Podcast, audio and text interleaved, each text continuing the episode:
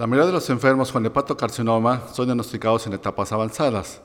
Solamente un pequeño porcentaje será candidato a manejo loco regional. Hasta hace algunos años, el sorafenib era la arma terapéutica principal e única. Fue, pues prácticamente durante 10 años, la arma principal.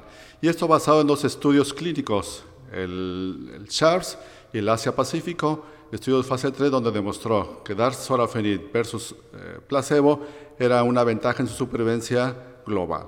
Por ello, fue utilizado por muchos oncólogos en prácticamente en todo el mundo. Recientemente se han incorporado nuevas armas terapéuticas que han venido a cambiar el paradigma del manejo del cáncer hepatocarcinoma en enfermedad avanzada.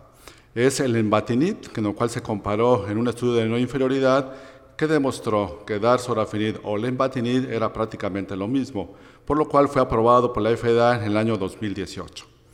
Al mismo tiempo, se incorporaron otros nuevos medicamentos, como es regorafenib, cabozantinib, ramucirumab, nivolumab y pembrolizumab.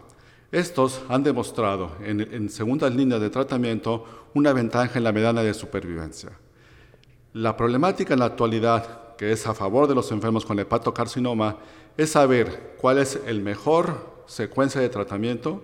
Deberíamos de empezar con sorafenib, deberíamos de empezar con lenvatinib o con los recientes estudios presentados recientemente en este año, si la inmunoterapia pueda brincar de una segunda línea a una primera línea. La ventaja para esta gran cantidad de enfermos de hepatocarcinoma avanzado es que existen siete medicamentos que son activos, seguros y de una gran participación para el beneficio de todos esos enfermos.